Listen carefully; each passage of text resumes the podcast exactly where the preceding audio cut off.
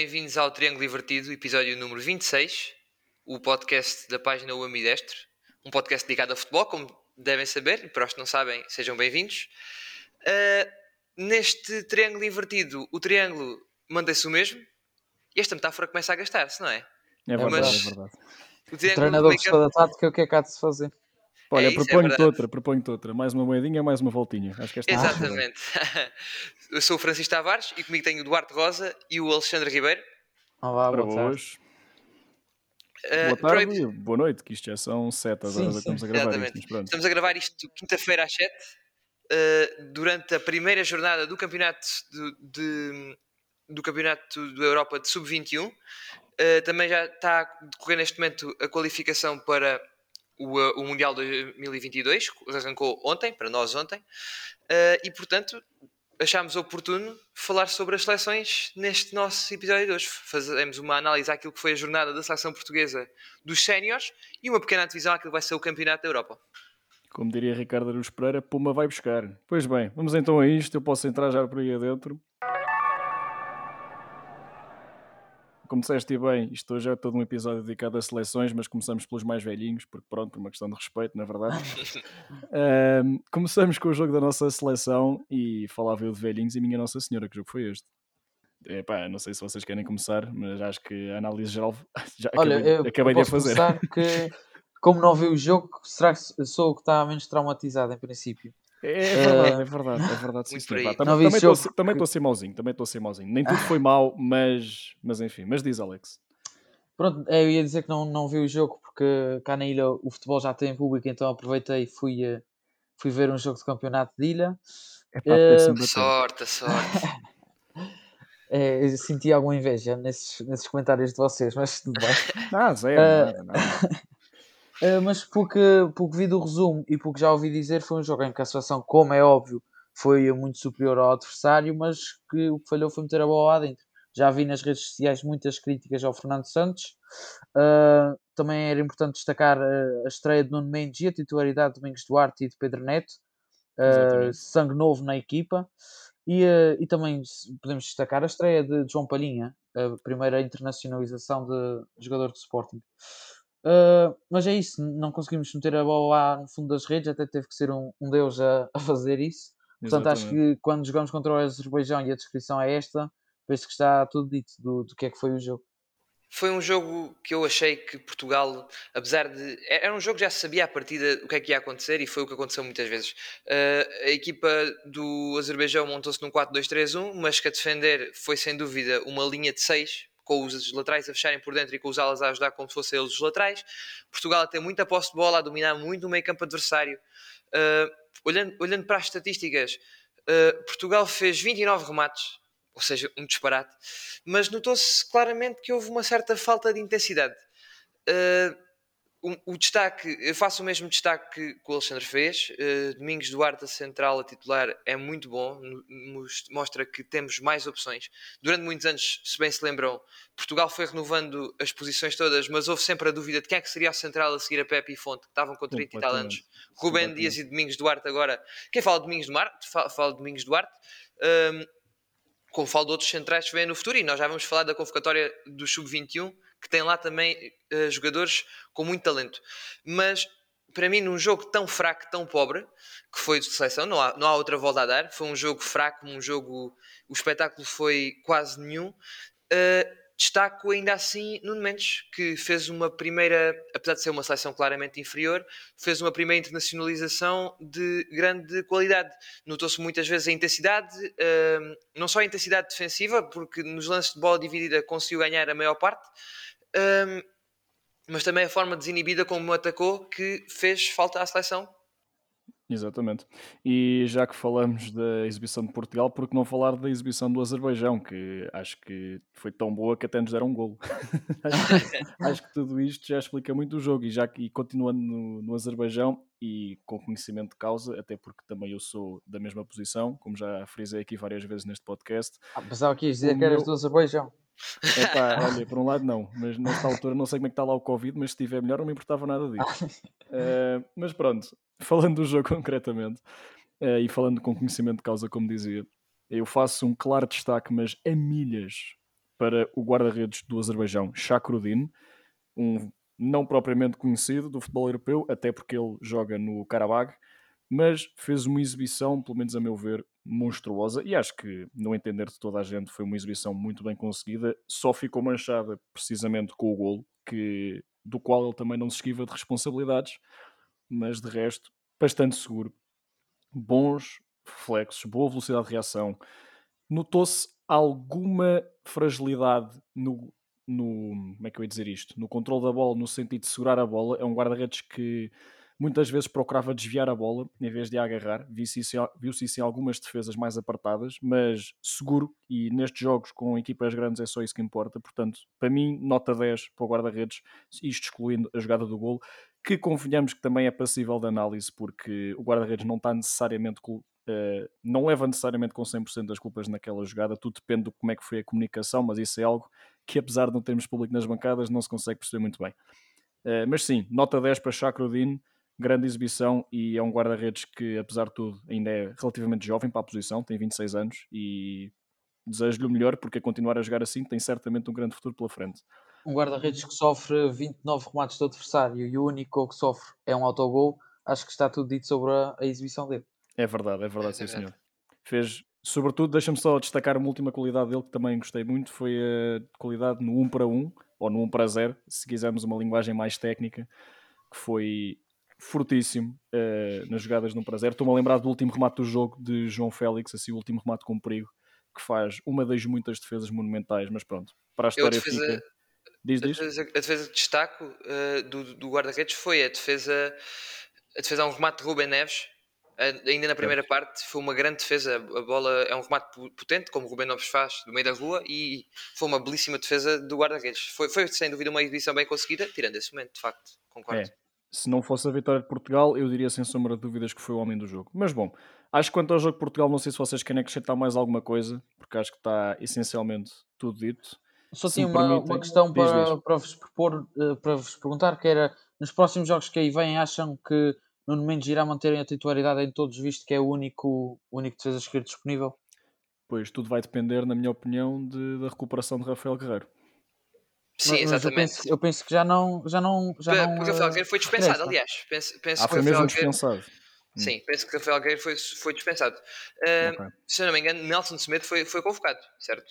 Sim, sim. sim. Uh, e então, acho, acho para, para o jogo, sobretudo com a Sérvia, Uh, não sei até que ponto é que Cancelo não poderá jogar a lateral esquerdo, como tem feito algumas vezes. Não, não, Nelson, Nelson Smith não foi, não foi convocado. Não, foi Cédric. Cédric Soares Cédric, foi convocado. Exatamente. Cédric, João Cancelo, uh, Rafael Guerreiro e Nuno, Nuno Mendes. Exatamente. Uh, provavelmente o que vai acontecer é que também para proteger um pouco a linha defensiva de Portugal e mesmo Nuno Mendes, não, não digo que não possa ser titular, mas também penso que a opção cancelar à esquerda e, e Cédric à direita para dar mais alguma segurança contra uma seleção sérvia que claramente é mais talentosa do que este do Azerbaijão. É a segunda favorita do grupo, mas Exatamente. nem pôr. Penso que poderá ser por aí. Exato, mas bom. Uh, e de resto, continuando nos outros jogos, e só para fazer uma, algumas notas às outras partidas, tivemos bastantes surpresas até para uma única jornada uh, para uma única jornada que ainda vai a meio, diga-se. Na altura em que falamos, hão de começar dentro de poucos momentos uh, a segunda metade da primeira jornada, com as partidas que faltam. Mas das que já se jogaram, isto é, das que se jogaram na quinta-feira, na quarta-feira, aliás, destaco ainda de longe o Eslovénia-Croácia. Derrota do vice-campeão do mundo, frente a uma, acho que se pode dizer, modesta Eslovénia, com todo o respeito, ainda assim mas é uma partida em que a Croácia claramente dominou, mas não conseguiu desfazer o nulo. E um golo de Lovric com assistência de quem mais? András Sporar. Parece que continua sem marcar, mas continua a contribuir até na seleção. Um, um, avançado que, apesar de não fazer golos tanto quanto se esperava que fizesse, continua a contribuir e com nota positiva para a equipa. A equipa da Eslovénia, que de resto sai mais do que satisfeita deste resultado. E se não estou em erro, não quero induzir em erro, está neste momento a liderar o grupo, pese embora também ter sido jogado apenas uma jornada. Bom, vocês duvido que tenham visto este jogo, mas têm algum comentário a fazer? Hum, sobre este não, não, não tenho nenhum. É uma exatamente, só, só, só isso, só, só, um, exatamente, um resultado surpreendente que, parece, que me parece muito positivo para a Eslovénia. Eu a minha ponta aqui faria para outros. Há, há, vários jogos, como disseste, e eu agora vou fazer aqui, vou transferir para outro jogo. Força Uh, Turquia-Holanda. 4-2. Nem, de propósito era desse que eu ia falar a seguir. Burak Yilmaz com um hat-trick, um hat-trick, atenção, que foi, eh, consolidou o hat-trick com um gol de livre, Minha uma marcação senhora. exemplar, Verdade. um gol, a bola vai potente ao ângulo, sem hipótese para o guarda-redes. O guarda-redes também também faz aquilo que o guarda-redes tentou fazer, que é tentar adivinhar, ou seja, posicionou-se, deu um passo para o, lado, para o lado da barreira, mas ele colocou do outro lado. Também mostra a inteligência de Burak Yilmaz, mas o remate vai muito colocado. Um, é muito um jogo, um jogo que teve, a Turquia teve a ganhar 3-0, teve confortável, depois de repente em dois minutos a Holanda faz dois golos, o jogo estava aberto e Burak Yilmaz, depois de já ter feito dois golos, faz o terceiro assim, e parece-me que é ele o segundo maior destaque desta jornada, e já vou ao primeiro. Claramente claramente, não digo que seja o segundo maior destaque, mas claramente um jogo a ter debaixo do olho, porque foi um, um gol espetacular. E, e, pronto, uma seleção turca que está a fazer moça e ainda cheirou a remontada ali alguns, mas depois sentenciaram a partida com um 4-2 final sobre uma Holanda que já vinha a recuperar a forma antiga da laranja mecânica, como se lhe costuma chamar, Uh, mas viu-se aqui surpreendida por uma fortíssima formação, uh, formação turca. E eu destaco ainda o gol de Davi Klassen, da Holanda, com a assistência de Memphis Depay, uma recepção exemplar dentro da área, consegue-se livrar de dois centrais e ver-se isolado na cara do guarda-redes para depois ser só encostar. Foi também um gol maravilhoso. Não serviu de muito, ou pelo menos não foi suficiente, mas é também uma nota artística de assinalar. Alex, tens alguma coisa a comentar deste jogo? Tenho, tenho. Uh, vou, vou roubar ao Francisco o, o homem que eu ia dizer da jornada Tomás Sosek, uh, médio defensivo da República Checa, que Exatamente. não é muito comum vermos um médio defensivo a, a marcar um gol, quanto mais três. Tomás Sosek fez um hat-trick na vitória folgada, na goleada, aliás, da, da República Checa frente à Estónia. Já era esperado uma, uma vitória da República Checa, mas talvez não nestes, por este resultado.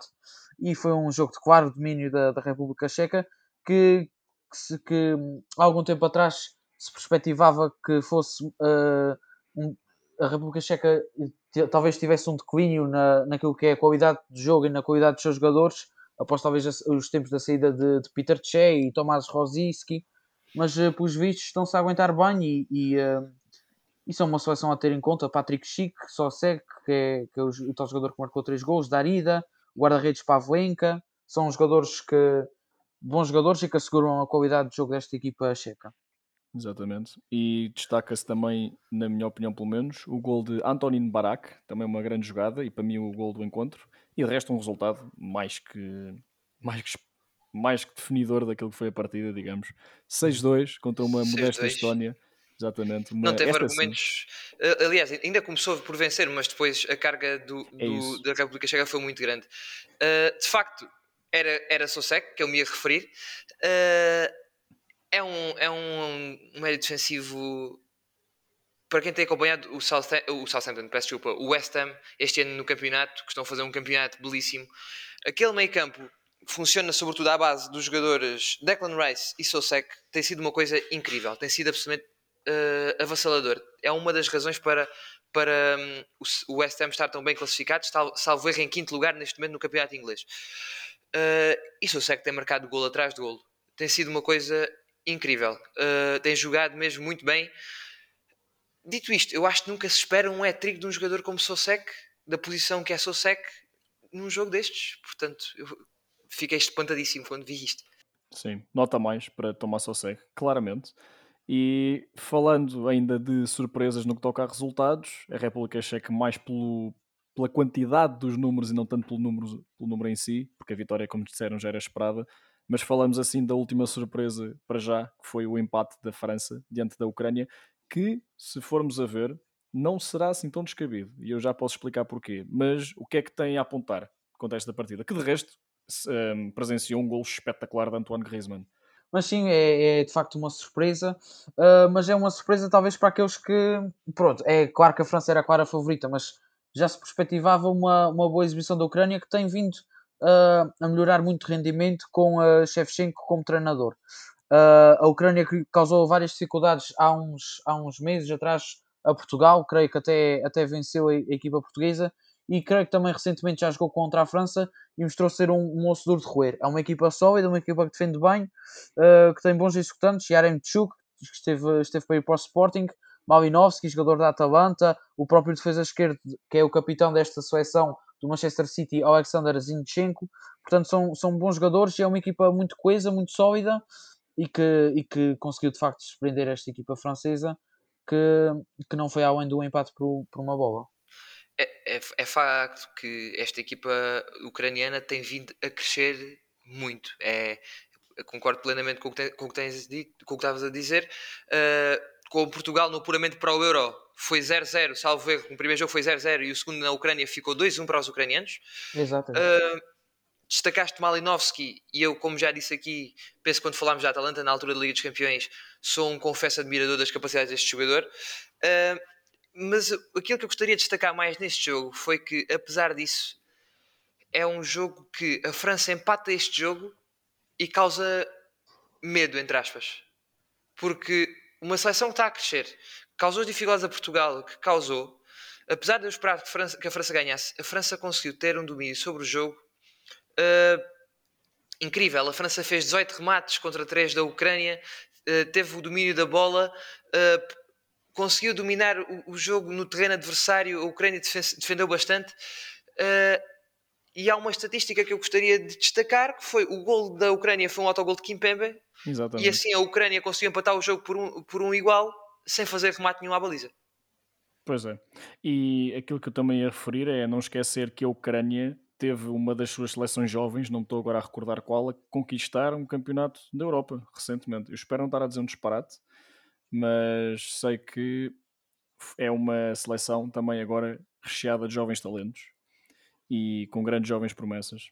E portanto, por isso é que eu dizia que não é assim tão grande surpresa que eles tenham empatado com França, pese embora o gol ter sido um autogol, mas pronto, exibição à parte, o resultado, a mim, pelo menos pessoalmente, não me choca assim tanto, não deixa de ser chocante, até porque, objetivamente, estamos a falar do campeão do mundo em título, logo aí o favoritismo cai manifestamente para o lado dos gauleses, mas pronto, no que toca ao cardápio das surpresas, está, estamos conversados relativamente aos outros jogos, e só em nota relâmpago, para não nos estendermos muito mais, tivemos também direito uh, um Bélgica País de Gales, 3-1 para os belgas. Que Deixa-me só, destacar equipa... aqui, deixa só destacar aqui uma coisa, que era aquilo que eu ia destacar.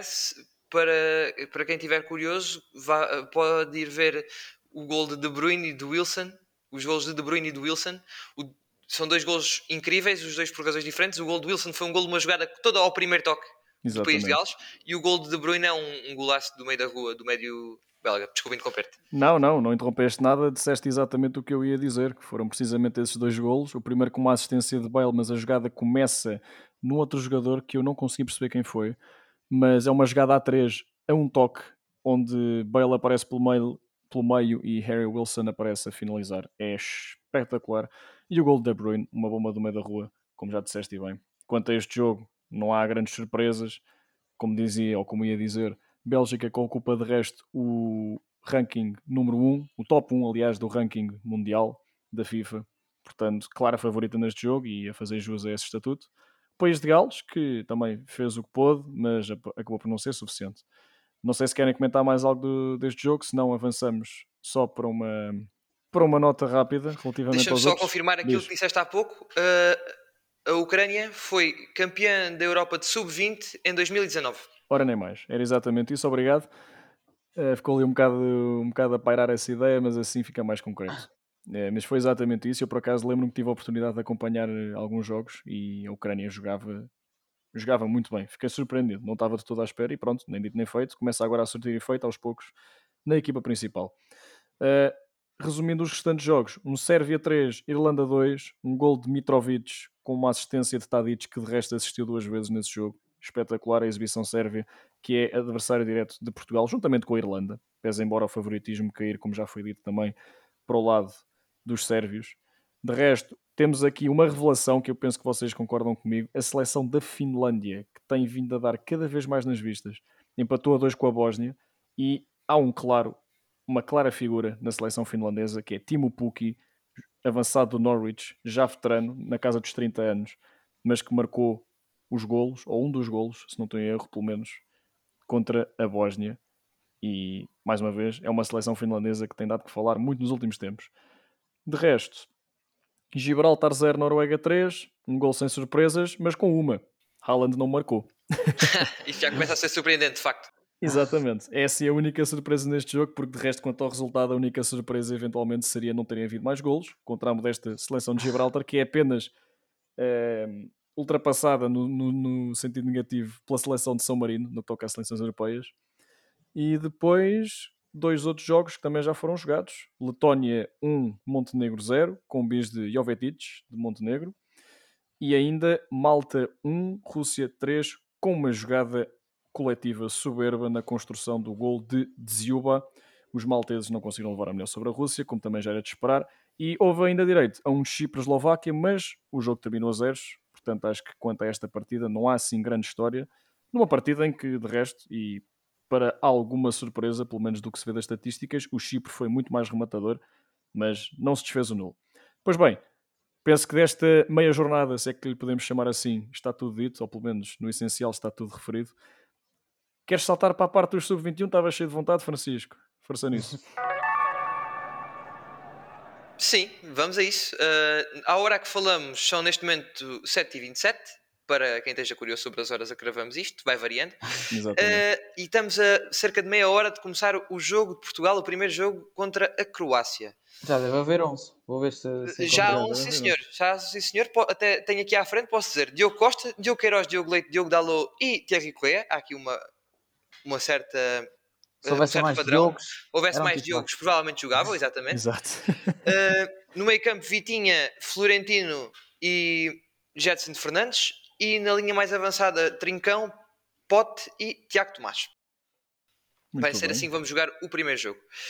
Vai ser um Euro Sub-21 que eu vou ter muita, muita curiosidade de acompanhar. Uh, não sei quanto a vocês, uh, é um Euro que vai ser se tudo correr bem, se tudo correr como se, como se antecipa, vai ser um Euro absolutamente incrível. É Uma, equipas absolutamente talentosas, uh, vai haver surpresas de certeza. Eu vou aqui já destacar, vou já começar por destacar depois podemos aprofundar aquelas que são as seleções que me parece que vão, são as favoritas ao, ao título. Portugal, à cabeça de Portugal, Inglaterra e França. Uh, logo atrás colocaria a Espanha, que tem, não tem tantos nomes conhecidos nem sonantes como tinha há uns anos, mas continua a ter uma seleção muito forte, e também a Holanda. É verdade. Eu confesso que não, não ando a acompanhar, ou pelo menos ainda não me informei o suficiente sobre, o, sobre este campeonato sub-21, mas olhando à partida só para a seleção, é uma equipa recheadinha, mas recheadinha de talento. Olhando para o 11 inicial e quem quiser até podemos olhar para o banco. Daniel Bragança, Francisco Conceição, Luís Maximiano na baliza, Tomás Tavares é de facto uma equipa muito bem apetrechada, no mínimo. E estamos aqui a olhar para o 11 mais uma vez. Pote, melhor marcador da Liga Portuguesa. Até me faz um bocado de confusão por um lado ele não ter sido convocado para a equipa principal, mas faz sentido por outro, porque continua a haver muito talento na equipa principal e ele merece rodagem na seleção, nem que seja a seleção mais jovem. Tiago Tomás, um artilheiro sportinguista, que apesar de não ser um avançado goleador, ou pelo menos não ter sido um avançado goleador, é um avançado que faz a diferença, pelo menos em Alvalade. Veremos como se comporta na seleção. Trincão, acho que dispensa apresentações, sobretudo depois de toda aquela novela do vai não vai para o Barcelona. E, e pronto, e quem diz estes, podíamos falar aqui do resto da equipa toda, Diogo Dalot, Thierry Correia. É, é soberba e concordo plenamente com o que disseste, Francisco, para não me alongar mais. Acho que somos claros candidatos, e um grupo que se avizinha muito difícil, porque dois dos candidatos que tu enunciaste estão cá, que é Portugal e Inglaterra.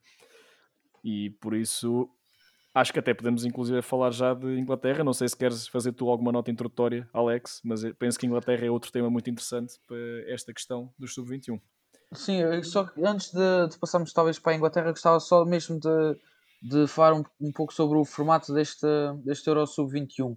É um formato, no mínimo, um bocado estranho porque agora é realizada a fase de grupos e se não me engano, só em junho é que, é que são realizados os jogos a eliminar. Uh, ou seja, os quartos, as meias e a final. Portanto, Olha, quanto a isso uh, não sabia. É, também não, também não fazia ideia, por acaso. É, vai, uh, mais para a frente existirá outra convocatória e, é, ou seja, é algo que, pelo menos para mim, desmotiva um pouco. Saber que agora será só a fase de grupos e só depois lá à frente é que é que teremos os jogos, eh, digamos, a sério.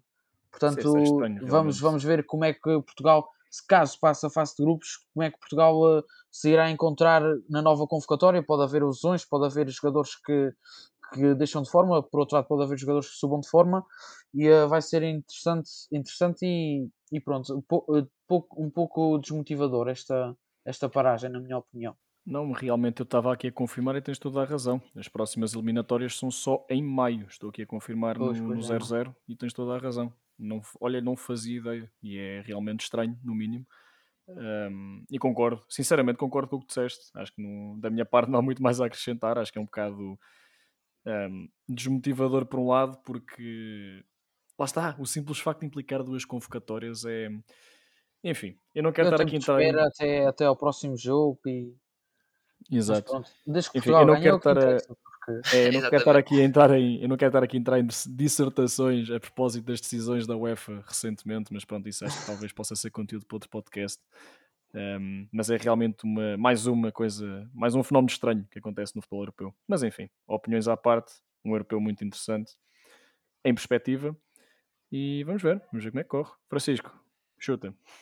Então, abordando as seleções que me parecem uh, isto do meu ponto, do ponto de vista uh, pessoal, que me parecem de facto muito interessantes de acompanhar. E a Inglaterra hoje perdeu 1-0 com a Suíça, o que é incrível.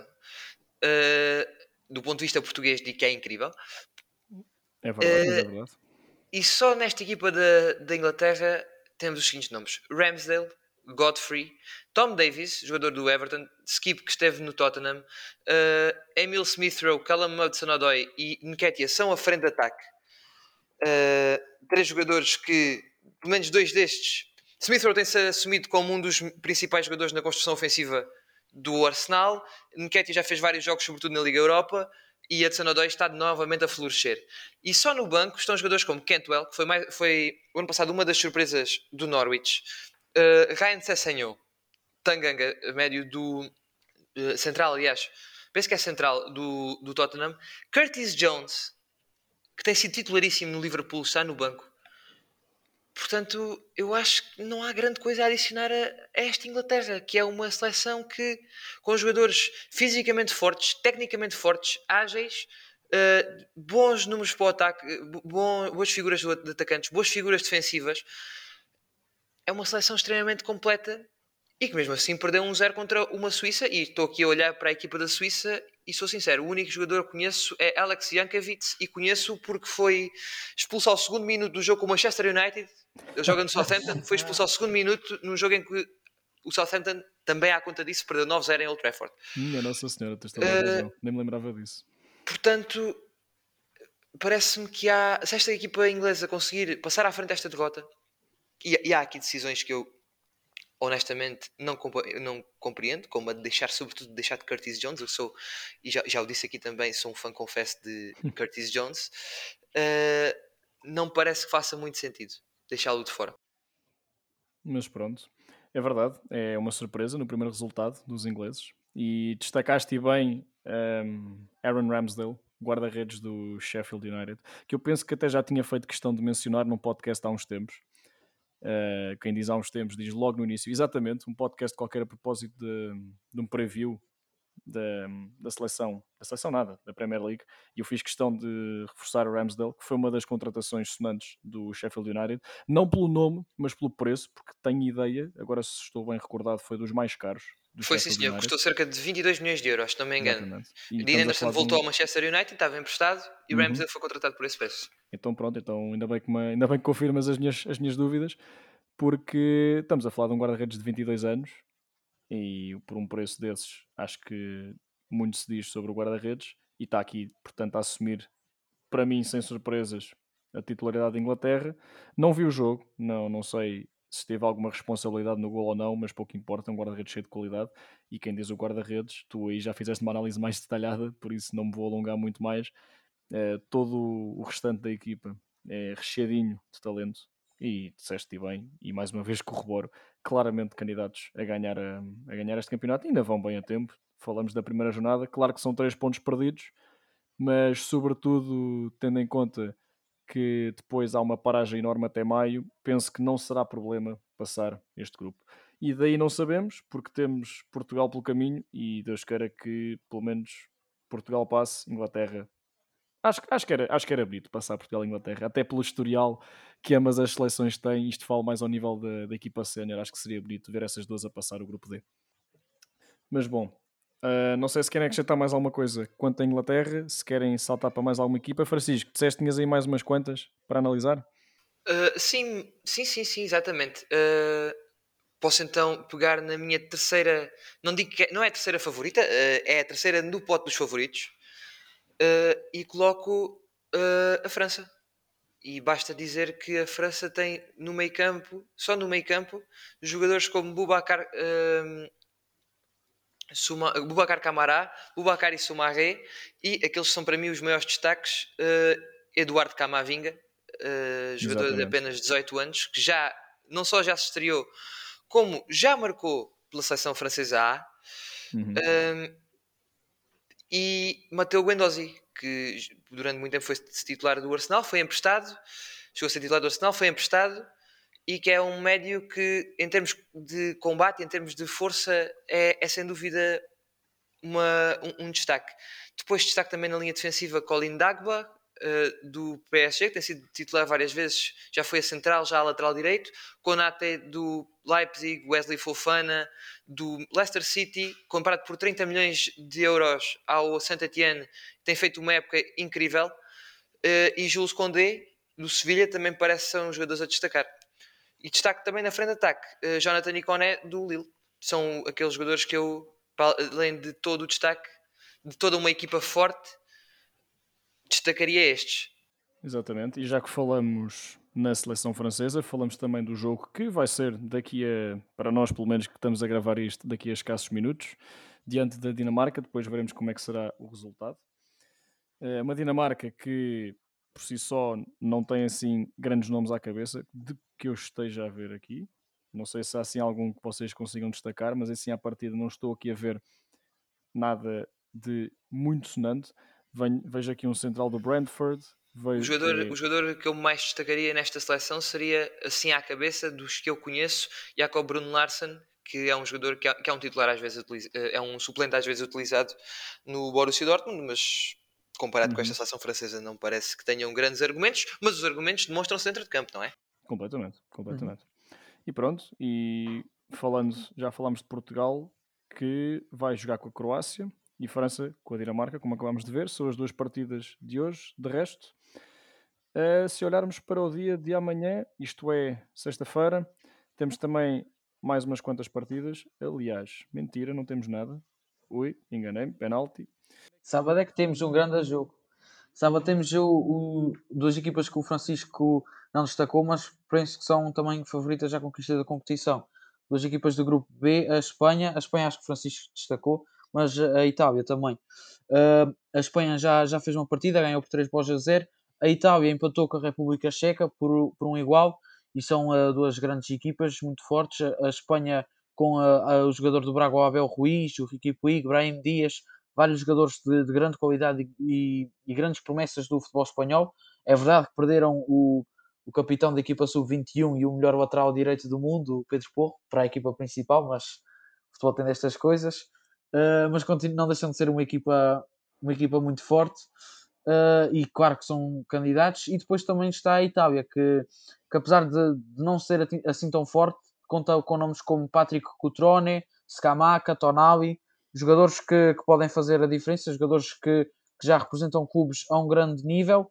Uh, Cutrone no, no Wolves, Tonali no Milan, e, portanto são jogadores de, de, de mais altíssimo nível que também uh, são, são jogadores que mudam o jogo com um simples avanço, portanto é, é, um grande jogo em perspectiva e é um jogo que pode já decidir muita coisa. Se a Espanha ganha, uh, vai ser muito complicado para a Itália conseguir o segundo lugar. É verdade. E não sei se referiste também ou não, mas temos também aqui uma Alemanha-Holanda, que é um jogo também interessante. E nesse mesmo dia, sábado, eu disse sexta-feira, mas enganei-me, as próximas partidas são de facto no sábado. Uh, Espanha e Itália já referiste. De resto, nesse primeiro dia do fim de semana e primeiro dia das férias da Páscoa, temos também um Eslovénia-República Checa e um Hungria-Roménia. Duas partidas às 7 da tarde de Portugal Continental. Para ti, Alex, mais uma horinha que és dos Açores. A Alemanha. Menos, menos Exato, menos uma horinha, tens toda a razão. Uh, Alemanha, Holanda, Espanha e Itália jogam entre si às 8 da noite. 7 da tarde, para a terceira. O Alemanha-Holanda seria, seria sem dúvida o jogo que eu destacaria desse dia e da fase de grupos sem ser o Portugal-Inglaterra. Portugal-Inglaterra parece-me que é o grande jogo da fase de grupos, mas um, um Alemanha-Holanda seria sem dúvida. Também olhando para, para a seleção da Holanda, uh, há aqui, estive a ver e há alguns jogadores que já têm algum nome. Justin Kluivert já, é, já, é, já vem sendo conhecido, Mitchell Bakker do PSG também. Uh, mas há, há, um trio de jogadores que joga neste momento na Holanda, que é Ekele Camp, uh, centrocampista, Coop Miners, também do meio campo, e Myron Boado, um avançado. Também Brian Brobby começa a ser cada vez mais falado no Ajax, mas estes três jogadores parece-me são jogadores que vão, vão, já se vêm destacar e que se podem destacar ainda mais no decorrer deste campeonato do mundo.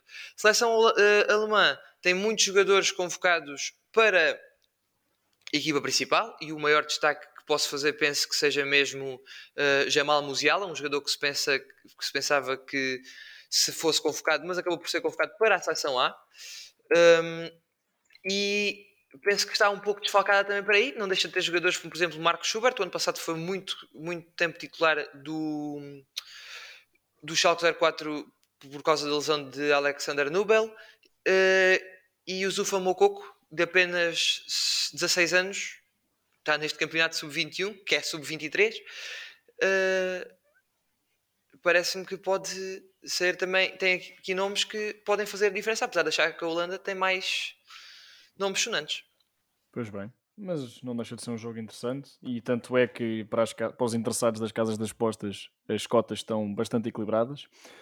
E portanto é isso, mais um grande jogo em perspectiva se lhe olharmos um bocadinho mais à frente no calendário, e falando ainda da fase de grupos, logicamente, para a terceira jornada teríamos um Alemanha-Roménia, uma Holanda-Hungria, uma Espanha-República Checa, um Itália-Eslovénia, Islândia-França. Eu estava aqui a olhar para a equipa da Islândia. Não sei se há assim grande coisa a dizer, até porque nenhum de nós tem esse grande conhecimento, mas assim apenas uma nota à parte, a Islândia que tem vindo a crescer desde o Euro 2016, como todos sabemos.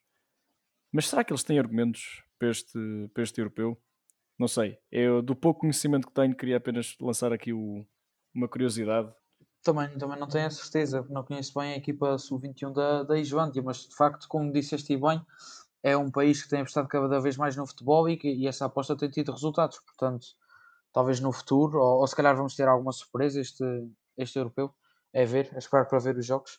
Pois é, uh, se o primeiro jogo, uh, e agora contra mim falo, porque o que é facto é que a Islândia uh, perdeu com a Rússia por uns expressivos 4 a 1.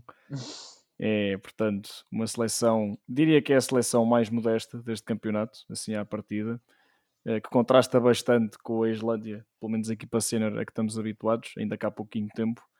Vamos ver, vamos ver do que é que estes rapazes são capazes. E, e pronto. Eu pessoalmente não tenho muito mais a acrescentar deste campeonato. Não sei se vocês querem fazer mais algum comentário, mas penso não, que. Não. Já penso que em termos, em termos, do jogo jogado está tudo falado. Eu gostaria só de adicionar um, um pequeno comentário, mas não necessariamente sobre, as, sobre o que se passa dentro das quatro linhas.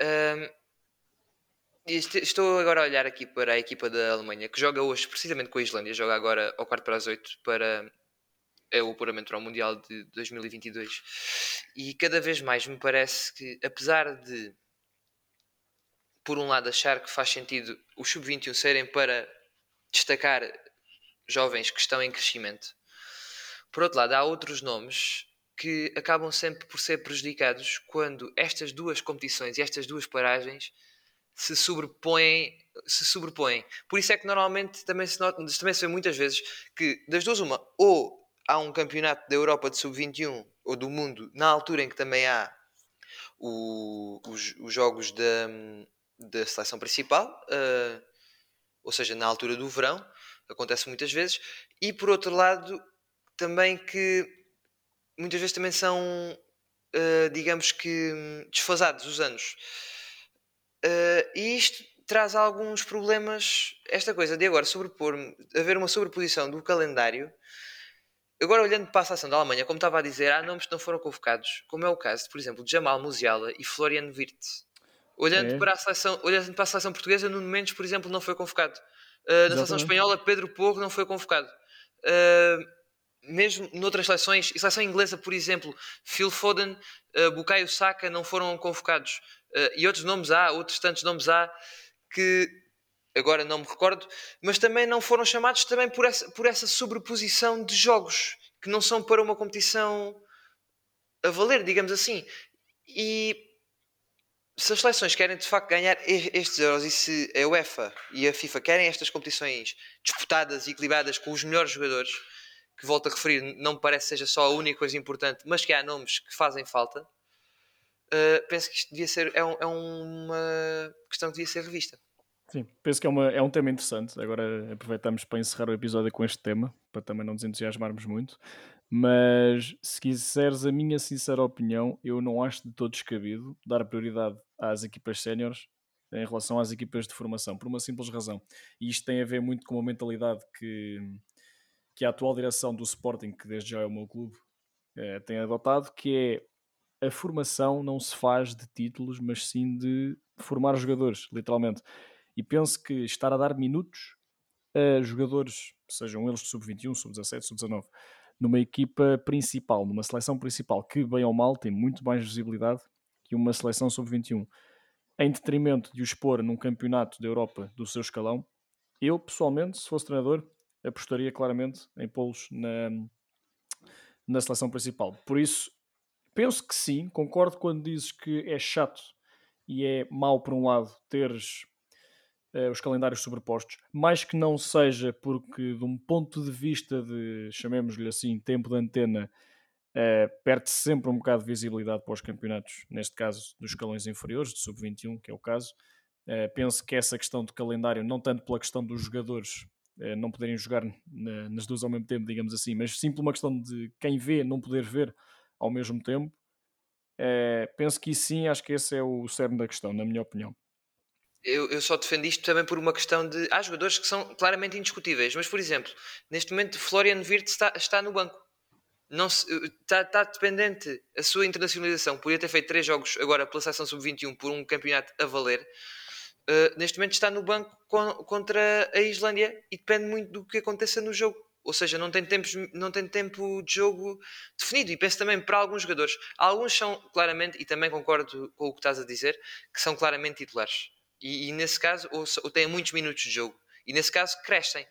Por outro lado, se é para estarem sentados no banco da seleção, da seleção A, em vez de disputarem uma competição, é, é esta a minha dúvida.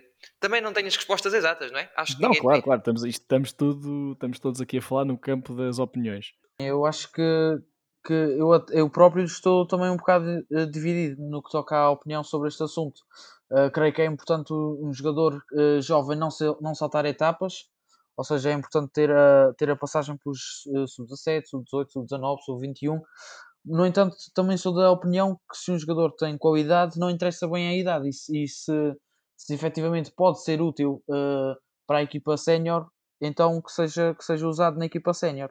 Portanto, é uma, é uma questão em que eu próprio também tenho muitas dúvidas sobre, a- sobre qual seria hum, a utilização certa, se bem que não há utilização certa. Pois, eu queria só, e só para responder ao que disseste, Francisco, hum, eu sinceramente, eu acho que, mais uma vez, entre teres um jogador desta idade mais jovem a jogar numa seleção principal e entre tê-lo a jogar numa seleção, neste caso sub-21, que já referi, acho que é preferível sempre pôr na seleção principal, não só a nível dos minutos de jogo, porque como tu estavas a dizer e bem, sim, é possível que ele acabe tapado por jogadores mais experientes ou com mais qualidade ou mais como é que eu ia dizer isto? Que sejam mais eh, precisos na- em determinado jogo do que, do que esse tal jovem. A questão é, tu tens de pensar que não é apenas o jogo em si que, que está em questão. Está em questão um, os treinos com a equipa, ou seja, com os restantes jogadores do plantel, e aí aparecem outros nomes, nomeadamente jogadores mais velhos. E para quem já jogou futebol, sabe que jogar com uma equipa mais velha e mais experiente é difícil, é diferente, aliás, de jogar com uma equipa da mesma idade. E penso que o simples facto de estares a treinar, mesmo que depois não venhas a jogar, aqueles treinos antes da- das jornadas europeias internacionais, o simples facto de poderes conviver e começar a ter um cheirinho do que é ter jogadores mais velhos, e no caso das seleções, porque bem ou mal falemos de, sei lá, Gibraltar, ou falemos de Portugal ou de França, estamos a falar dos melhores jogadores do teu país. Poderes conviver com essas elites, chamemos-lhe assim, acho que é muito saudável para os jogadores e por isso é que, mais uma vez, eu reforço. Acho que é muito bom, uh, na minha opinião, mais uma vez, atenção, uh, tendo as duas hipóteses, optar sempre pela equipa sénior. Agora, mais uma vez, sem tirar crédito às competições jovens, porque, como disse mais uma vez, também são necessárias e voltando a pegar no que tu disseste inicialmente, o facto de as porem amontoadas em termos de horário uh, com os jogos das seleções séniores, e sim, acho um disparate. Aí estou plenamente de acordo. Uh, exatamente. Eu, é uma daquelas questões, não é? Se houvesse, se houvesse uma resposta certa, toda a gente a daria, não é verdade? Exato. Isto é, como, uh, uma, isto é do... como uma filosofia, há mais perguntas do que respostas. Exatamente. É, é, é, exatamente, é isso. Uh, bom, não sei se tem algo mais a adicionar. Eu, por mim, não. Da minha parte, não, também. Então, então foi isto, foi o episódio 26. Obrigado, Duarte. Obrigado, Alexandre, por mais um episódio. É sempre um prazer estar aqui à conversa, que é o que nós estamos a fazer ao, fim e ao cabo. Estamos aqui à conversa. Uh, obrigado a todos os que estejam a ouvir. Uh, já sabem, semanalmente, só, se acontecer alguma coisa que não sai, mas semanalmente sai o episódio do Triângulo Invertido, uh, normalmente por volta do fim de semana. Visitem também a página ambidestro.pt, caso queiram saber notícias. Temos crónicas também sobre vários jogos, artigos de opinião. Um, e para a malta que nos conheça e conheça a malta da página e que esteja a ouvir, vão dando o vosso feedback nós gostamos. Obrigado a todos e até à próxima.